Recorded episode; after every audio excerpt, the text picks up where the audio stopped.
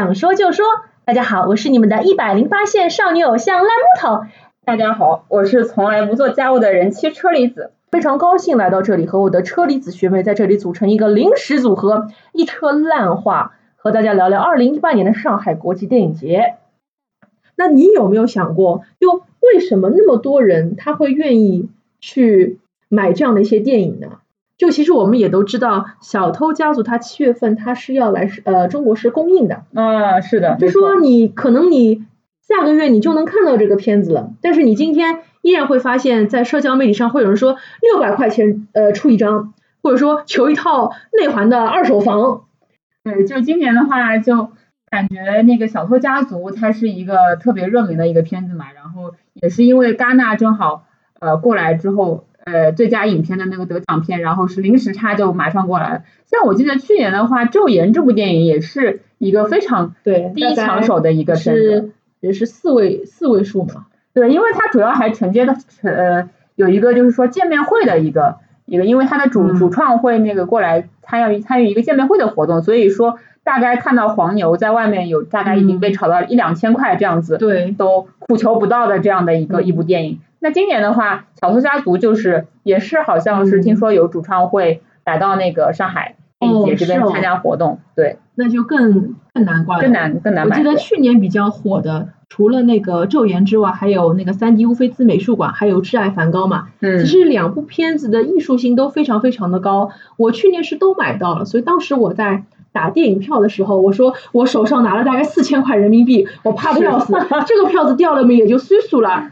但是你进了影院之后，你会发现你身边很多人看着看着就睡着了，因为他毕竟是媒体，包括说你身边的一些朋友他吹捧出来的一种热门，可能你本身你对佛罗伦萨这个城市你根本就不感兴趣，或者说你连梵高是谁你也不是很清楚，他画过什么你也不知道。但是既然大家都说好，那你就去看。但是事实上你会觉得我也只不过是花钱进去睡了一觉出来而已。到头来那天你看电影根本就不是看电影，而是变成了你和基友一起喝了个下午茶，聊了个天，那那那才是那天最大的一个收获。嗯，所以觉得也是挺有意思的一个现象啊。对，其实我觉得说，可能现在电影节，特别是对上海观众来说，它。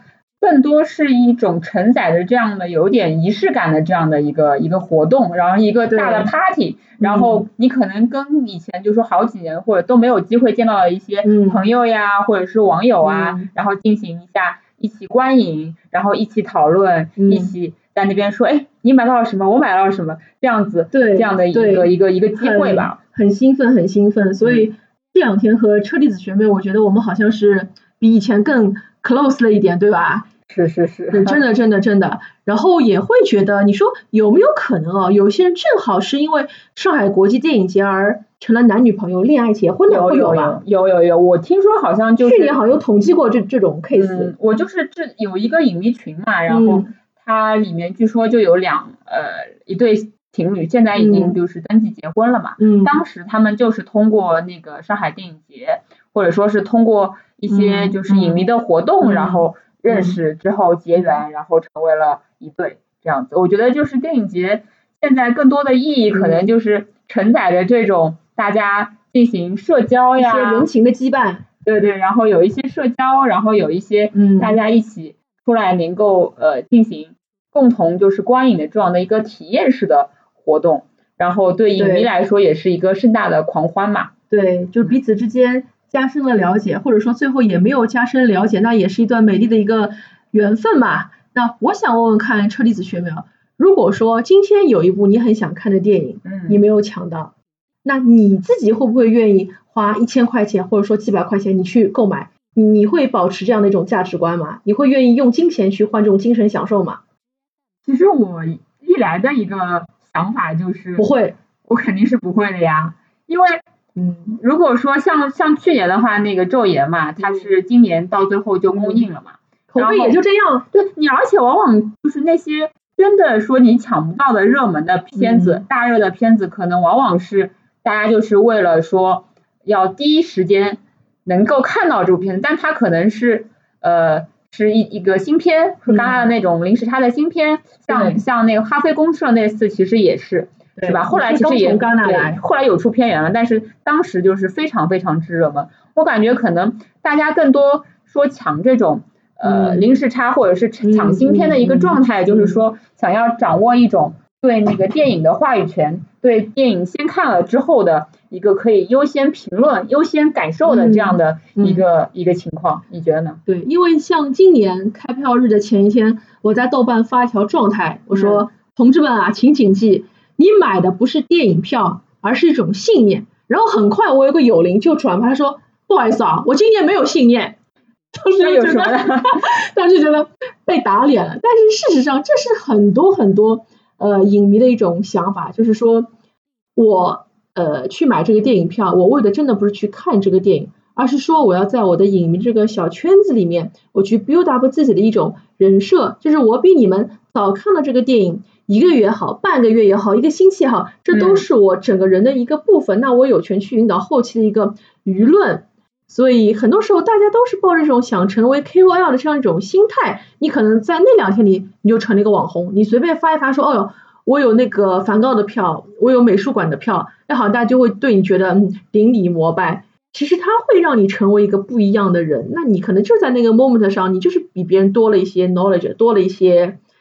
知识的一些储备，对，然后你会发现说，大家呃这么多，因为上海这么多影迷嘛，然后你那个抢到了一些特别大热的票，然后有第一时间能够坐进去观看那种，就是那个可能那个场次的那些人，当时当时都是当时的那个胜利者嘛。对，然后我举一个非常简单的例子，因为我是去年开的《挚爱梵高》。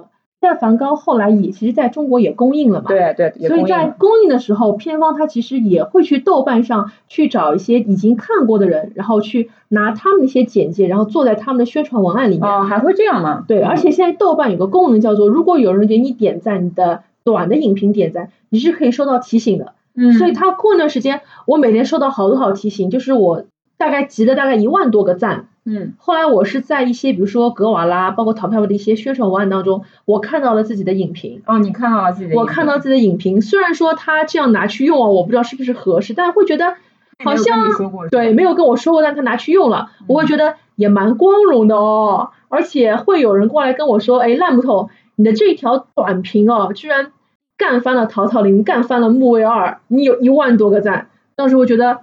那可能就是因为我只是因为先看了而已，并不因为我说的有多好，只是因为我先看，对，所以大家其实每年都是想要就是说争当这种先看了这种这种权利在，对吧？就会觉得说自己可能比其他人要首先接触到了这部电影的一些东西。那这个其实也是我自己后知后觉才悟出来。当年我在看的时候，我怎么想到我能成为这部电影的 KOL 呢？没想到啊，世事难料啊。